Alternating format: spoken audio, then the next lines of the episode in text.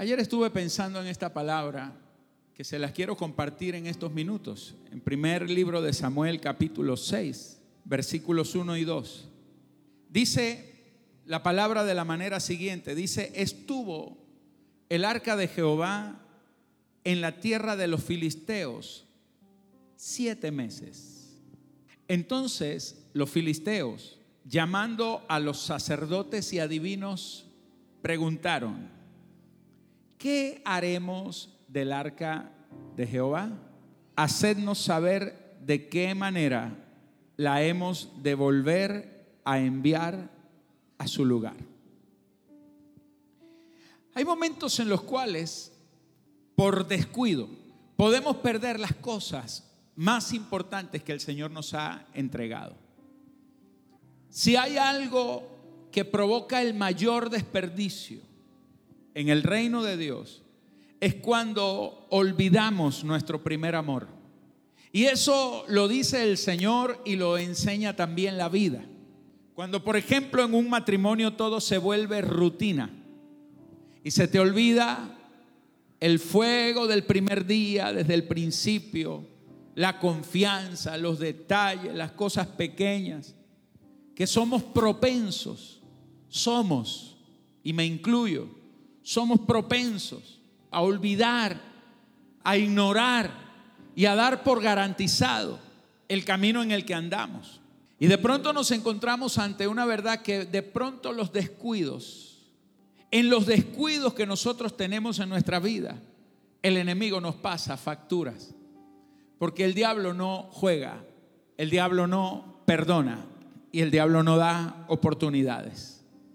Cualquier grieta que encuentre en nuestras vidas la convertirá en una gran brecha, en un gran agujero y la Biblia nos dice que en los tiempos de el rey David ocurrió algo y, y, antes de los días del rey David nos dice la escritura que había un sacerdote llamado Elí. Y este sacerdote dice que era viejo, además de eso estaba obeso.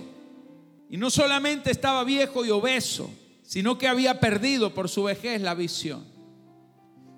Había perdido la visión perdió el enfoque, se puso viejo, nunca se renovó, dio por garantizado lo que era y lo que había recibido. Él dijo, soy el hombre más importante de la nación, Dios me escogió, soy un hombre de renombre, tengo posición, la gente me respeta, soy el que tiene más autoridad y poder en este pueblo, lo que yo diga es lo que se hace. Pero junto a esa seguridad, que quizás era el valor agregado de su carrera, de lo que él había alcanzado, porque cada vez que emprendemos una carrera con el Señor, en el camino del Señor hay bendiciones que vienen como recompensa, porque Dios paga bien. Amén. Dígale que está a su lado, Dios paga bien. Y a todo el que le sirve, Dios le paga bien. Y Dios nunca le va a pagar como le paga este mundo. Dios paga bien y muy bien. Amén. Entonces a veces nos pasa lo que le pasó a Eli, que cuando vemos que la bendición está con nosotros, cuando vemos que ya hemos caminado y hemos recorrido camino, se nos olvida la sensibilidad por Dios. Se nos olvidan los detalles del primer amor. Y esa pasión de los primeros días con el Señor se descuida y el enemigo no perdona. Elí tenía dos hijos.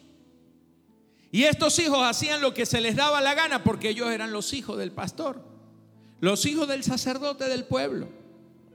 Y ellos violaban las normas, las reglas. Ellos pasaban por encima de los principios, violaban principios divinos. Hacían lo que querían. Pero llegó un día donde estaba el sacerdote Elí, viejo, dejó de renovarse, dejó de buscar a Dios, insensible, ya no tenía sensibilidad por el Espíritu, no le daba mucha importancia, se volvió tolerante, se volvió tolerante hasta con los hijos, ciego, había perdido la visión.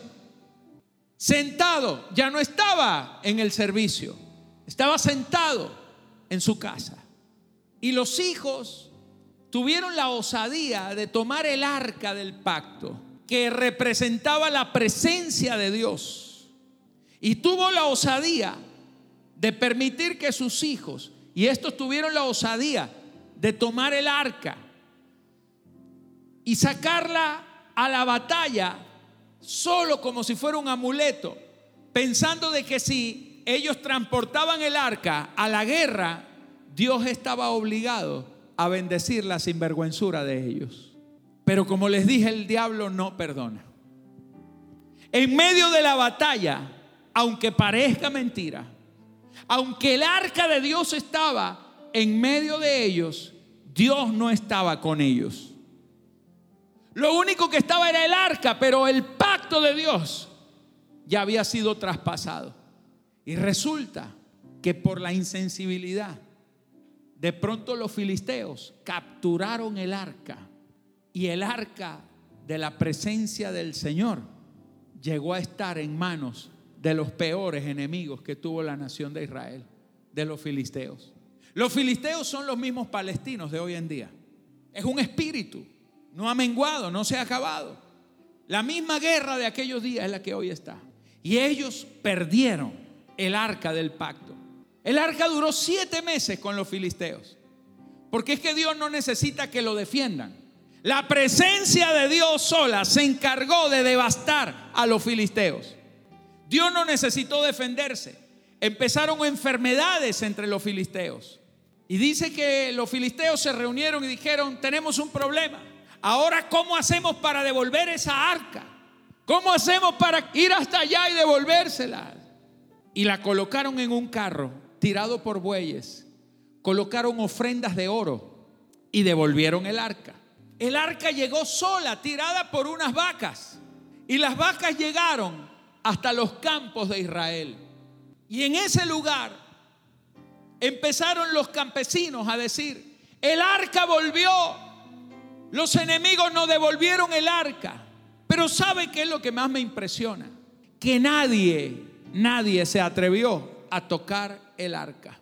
El rey, los jueces, los que vinieron y aún después de ellos, el rey Saúl, que vino tiempo después, ninguno de ellos se atrevió a tocar el arca. El arca la guardaron en la casa del hombre en cuyo patio llegó el arca. Y este hombre se llamaba Abinadab. Lo que me impresiona es que Abinadab no escogió tener el arca en su casa. El arca escogió estar en la casa de Abinadab. Dios decidió enviar su gloria, su presencia a la casa de un hombre llamado Abinadab. Abinadab nunca pensó que esto sucedería. Él no vivió diciendo, yo sé que un día el arca del pacto va a llegar a mi casa. Me voy a preparar para ese día. Usted al menos tiene una gran oportunidad, mejor que Abinadab, porque usted sabe que Dios le está entregando un tesoro y usted se está preparando para eso. Abinadab le llegó de repente. Pero escuche esto, el arca del pacto estuvo durante 20 años en la casa de Abinadab. Y lo que me impresiona es que en la casa de Abinadab durante 20 años no ocurrió nada trascendente. Abinadab representa una generación dormida, una generación que no entiende lo que están recibiendo, que no entiende los tiempos y las ocasiones y las oportunidades que Dios trae. Abinadar representa una generación que en vez de ver la oportunidad y la gloria de Dios en su casa, vio más bien un problema en su hogar. Abinadar dijo, ahora qué voy a hacer con el arca. ¿Qué problema ahora con el arca? Ahora tengo yo que cuidar el arca. Ahora tengo yo que hacer algo. Abinadar significa, mi padre es noble, mi padre es generoso, mi padre me ha dado una promesa. Abinadar significa, Mi padre está dispuesto. Mi padre tiene una buena voluntad. Y ese es el padre que nosotros tenemos, iglesia. Tienes un Dios que te ama. Tienes un Dios que ha puesto su mirada en ti. Tienes un Dios que en medio de la crisis decidió llegar un día a tu casa y quedarse a vivir en tu casa. Porque tienes un Padre generoso, un Padre que te bendice y que te ama. Pero allí duró 20 años. La misericordia de Dios es tan grande que en 20 años Dios prefirió estar 20 años a la espera de alguien que honrara su presencia. Pero no estuvo dispuesto a durar mucho tiempo en manos del enemigo. Pero escuche, fue más largo lo que Dios duró en la casa de Abinadab, esperando ser tomado en cuenta, que lo que duró en las manos del enemigo. El enemigo de un principio supo que allí estaba el Señor. Lo que es que no sabían cómo devolverlo. Abinadab nunca supo que el Señor estaba en su casa. Por eso no se ocupó en manifestar esa gloria. Escúcheme esto. La Biblia dice que un día David, el rey, cuando David empieza a reinar, David dice, quiero devolver la gloria de Dios a la nación. El arca no debe estar en casa de Abinadab. El arca tiene que estar en Jerusalén. Vamos a devolver el arca. Y dice que tomó un carro nuevo, puso el arca, igual como 20 años atrás los filisteos hicieron. Hicieron una gran fiesta y cuando el arca iba camino hacia Jerusalén, las vacas tropezaron y uno de los hombres llamado Usa tocó el arca con su mano. Al instante cayó muerto y empezó un gran pesar en el pueblo. ¿Por qué Usa murió? Porque Usa intentó con sus propias fuerzas sostener el arca, tocar el arca, tocar la presencia de Dios, tocar la gloria de Dios. Usa significa esfuerzo propio, esfuerzo humano. Cuando usted intenta llevar adelante todo lo que le pertenece a Dios, usted lo intenta llevar con su propia fuerza, usted provoca muerte. Dice la Biblia que en ese momento David entra en una gran confusión y el arca había avanzado, pero él dijo, no podemos llevar el arca hasta la ciudad de Jerusalén y estaban pasando por enfrente de la casa de otro hombre llamado Obed Edom. Obed Edom quizás estaba allí en la casa cuando de repente le llegan los soldados del rey y le dice, Señor Obed Edom, necesitamos que saque inmediatamente todo lo que tiene en el recibo de la casa, prepare este lugar rápido, tiene 15 minutos para barrer, para ordenar la casa, tiene 15 minutos para quitar los muebles, pintar las paredes, porque vamos a traer el arca del pacto acá a su casa. Yo no me imagino lo que Obededón pensó, pero él sí entendió lo que eso significaba. Porque Obededón representa la generación de hombres y mujeres, señores, que saben ver los tiempos, las ocasiones y las oportunidades que Dios les está trayendo. Nosotros estamos viviendo en un tiempo en donde Dios ha decidido visitar, pero Dios no ha decidido visitar a la nación. Dios ha decidido primero visitar tu casa. Y la gente bienaventurada es aquella gente que en su casa, en su vida, tienen un lugar reservado, dispuesto, listo y preparado para el Señor. Alguien que diga amén a eso. Alguien que diga amén a eso. Aleluya.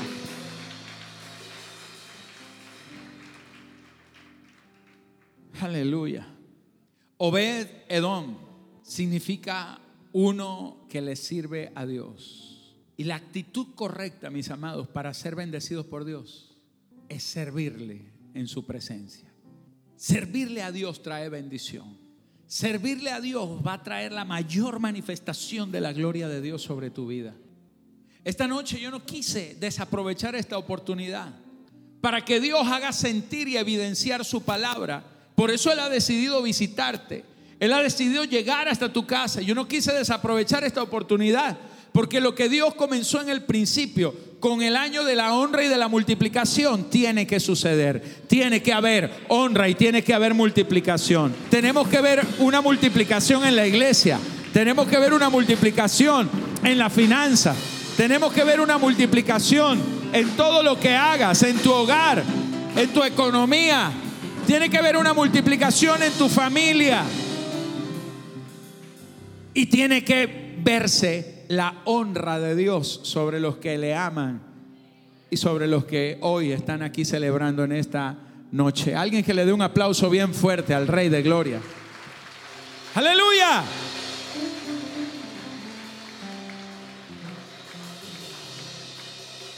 Aleluya. La Biblia dice que este hombre llamado Obed Edom era un fiel servidor del Señor. La vida de Obed Edom cambió cuando el arca del pacto llegó a su casa. La Biblia no nos dice lo que él hacía antes del arca, pero la Biblia registra todo lo que él comenzó a hacer cuando el arca llegó a su casa. Lo primero que hizo fue prepararle un lugar. Lo primero que hizo fue decir, hay un lugar en mi casa para la presencia de Dios. En estos días, señores, que el arca de Dios ha estado en tu casa y que le falta por estar en este año. Usted tiene que buscarle un lugar al arca. Usted tiene que buscarle un lugar a la presencia de Dios en su casa, en su hogar. Que estos días sean días como un altar de oración que usted se reúna en la noche a alabar a Dios, que usted se levante en las mañanas a honrar la presencia de Dios. Que estos días sean días donde usted ponga una ofrenda, una semilla en la presencia de Dios. Que sean días para predicarle a tu familia, para hablarle como hizo Obededón. Lo primero que hizo Obededón fue buscar un lugar. En la casa de Obededón se acabaron los gritos. En la casa de Obededón se acabaron los pleitos. En la casa de Obededón se acabaron las peleas. En la casa de Obededón se acabaron los malos ratos. Se acabaron las malas palabras. Se acabaron los celos y las envidias. Ya no había lugar porque cada vez que ellos iban a hacer algo raro, no te das cuenta que Dios está ahí. Porque cuando la presencia de Dios está en nuestras casas, todo tiene que cambiar. La discusión se tiene que acabar, la pelea, los celos, las contiendas, la mala palabra, la mala contestación. Tiene que empezar una nueva relación, un nuevo tiempo. Tiene que haber un tiempo de gloria, de ministración. Tiene que haber todos los días una manifestación nueva del Señor. Todos los días tiene que haber algo nuevo en la casa. Todos los días se tiene que ver. Tiene que haber un día de celebración. Todos los días tiene que haber ángeles en la casa. Todos los días. Todos los días en la casa de Obededón estaban ángeles del Señor allí. ¿O usted cree que Dios dejó de ser Dios?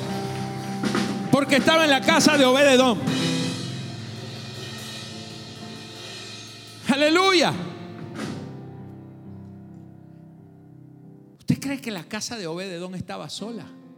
¿Usted no cree que había un ejército de ángeles que allí, porque el arca era literalmente la presencia de Dios, era la gloria de Dios en la casa, era la presencia misma del Señor. ¿Usted cree que cuando usted sabe que tiene el arca de Dios en su casa y usted está entendido de esto, usted cree que todos los días no hay ángeles en tu casa, no está la presencia de Dios en tu casa, que cada vez que viene el ladrón a querer hacer algo, entonces allí está el Señor, porque Él mismo es el custodio de su propia gloria y de su propia presencia.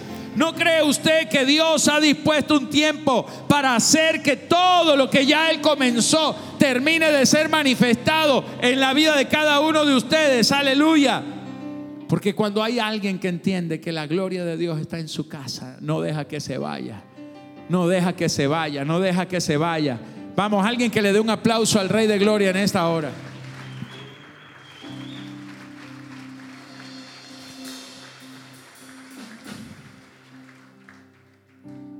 Mira lo que hizo Obededón. Primer libro de Crónicas 16:37 dice, y dejó allí, delante del arca del pacto de Jehová, a Asaf, y a sus hermanos para que ministrasen de continuo delante del arca cada cosa en su día, y a Obededom y a sus 68 hermanos. Wow. Y a Obed Edom, hijo de Jedutún, y a Osa como porteros. ¿Sabe, ¿Sabe lo que dice la Biblia? Que cuando el rey David se llevó el arca de la casa de Obed Edom, cuando el arca llegó, David dijo, necesito dejar gente responsable y de toda la nación. ¿Sabe a quién dejó? Ahí nunca dice que llamaron a Abinadab, nunca llamaron a alguno de los hijos de Abinadab. El arca estuvo 20 años en la casa de Abinadab, pero solo estuvo tres meses en la casa de Obededom. Y lo que Obededom hizo en tres meses no lo hizo Abinadab en 20 años. Abinadab fue un ignorante. Abinadab fue un desentendido. Abinadab fue una persona que nunca estuvo tan entendida de lo que tenía en su casa como Obededón. Obededón sabía que el arca estaría por poquito tiempo. Obededón dijo, yo no puedo perder el tiempo. Aquí tengo que meter a mis hijos. En tres meses los hijos estaban derechitos. En tres meses los hijos estaban convertidos. En tres meses la esposa estaba afinadita, ahí metida en la presencia de Dios.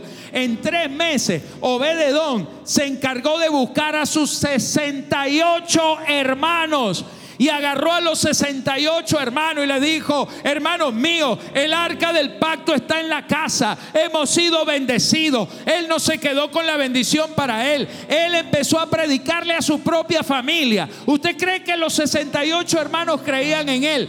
Quizá los mismos 68 hermanos de Obededón creían en él tan igual como tus hermanos creen en ti. A lo mejor tú eres el último de tu casa, pero cuando la gloria de Dios está en tu casa, eso se refleja, eso se ve. Obededón le prestó su casa a Dios y los 68 hermanos. Tú tienes dos opciones. O te pones a hablar igual que tus hermanos de la crisis, del gobierno, de todo lo que pasó. O en estos próximos días les hablas a ellos de lo que tienes en tu casa, la gloria de la presencia de Dios. Y te voy a asegurar algo, que todos tus hermanos te mirarán con respeto y te mirarán con honra.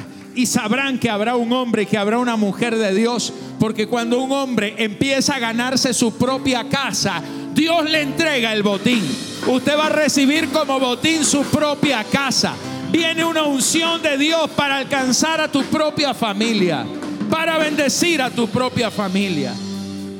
Obededón inspiró a los 68 hermanos a servirle a Dios en el templo. No se le pasaba ninguna oportunidad para agradar a Dios. Primera de Crónicas 26, versículo 4 al 8 dice, los hijos de Obededón, Semaías el primogénito, Josabad el segundo, Joa el tercero, el cuarto Sacar, el quinto Natanael, el sexto Amiel, el séptimo Isaacar, el octavo Peultai, porque Dios había bendecido a Obed Edom, también de Semaías, su hijo. Nacieron hijos que fueron señores sobre la casa de sus padres, porque eran varones valerosos y esforzados. Los hijos de Semaías, el primogénito, fueron Odni, Rafael, Obed, el Sabad, y sus hermanos fueron hombres esforzados. Asimismo, Eliú y Samaquías, y todos estos de los hijos de Obededom, ellos con sus hijos y sus hermanos, hombres robustos, fuertes para el servicio, 62 de Obededom, más 68, ¿cuántos eran? 130 hermanos, 130 personas de solo de la familia de Obededón. La Biblia dice que por causa de la visión en tres meses, tres meses que él entregó su casa a Dios, tres meses que dijo voy a servirle a Dios, tres meses que dijo voy a honrar a Dios, tres meses que él dijo no voy a dejar que la gloria de Dios se vaya de mi casa. En tres meses Dios lo bendijo. Se ganó a 68 hermanos y a 62 de sus hijos y hasta sus nietos. La Biblia dice que toditos, hasta sus nietos, fueron hombres robustos. En ellos nunca hubo maldición, nunca hubo enfermedad, nunca hubo miseria, nunca hubo pérdida, hubo abundancia, hubo riqueza. Porque cuando tú le das a Dios tu tiempo, le das a Dios tu casa, le das a Dios tu servicio y le das tu vida y le das tu mejor tiempo y le das lo primero al Señor, hasta los hijos de los hijos de los hijos de tus hijos serán bendecidos por mil generaciones. Vamos, póngase de pie y levante las manos. Y dele a Dios la gloria en este momento. Vamos. ¿Dónde está el aplauso para el rey? Aleluya.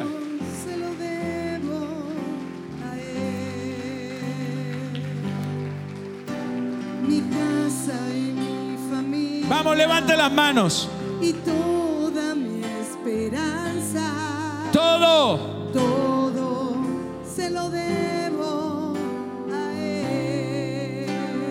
Servirle a Dios es lo mejor.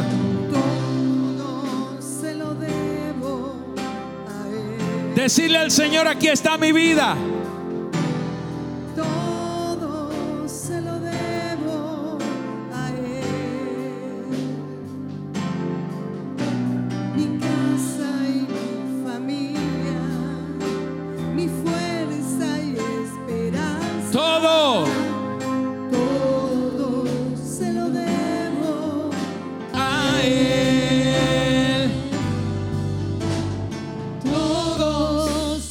Se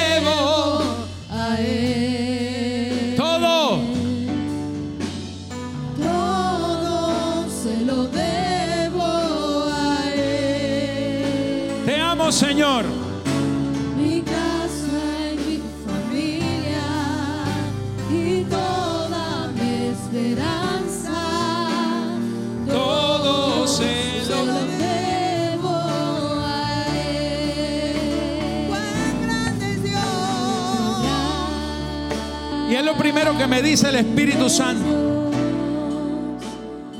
Así como el juicio comienza por la casa, la restauración de Venezuela también comienza por la casa de mis hijos.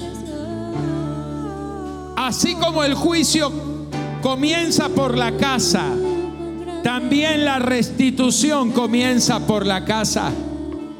Porque me dice el Señor que los primeros bendecidos van a ser los hijos de Dios, los que hoy han do- doblegado su corazón delante de su presencia. Así que quiero que en esta en esta tarde con tus manos levantadas le puedas rendir a Dios. Le puedas decir al Señor, todo te lo debo a ti. Shata kama kaba re re kama maisha. O maisha raba kama yase. 43 días de gloria. 43 días de presencia de Dios. 43 días donde verás los ángeles de Dios. 43 días donde verás a tus hermanos doblegar sus rodillas delante del Señor. 43 días donde verás la gloria de Dios. 43 días donde verás la provisión de Dios. 43 días donde verás la honra, donde verás la multiplicación. 43 días donde el Espíritu de Dios se va a empezar a mover en tu familia. 43 días para ver milagro. 43 días para ver el mover extraordinario del Señor. 43 días para ver que la presencia de Dios se empieza a manifestar con gloria, con unción, con poder, como nunca antes. 43 días para ver que el Señor cumple su promesa, que no la retrasa, que no la retarda.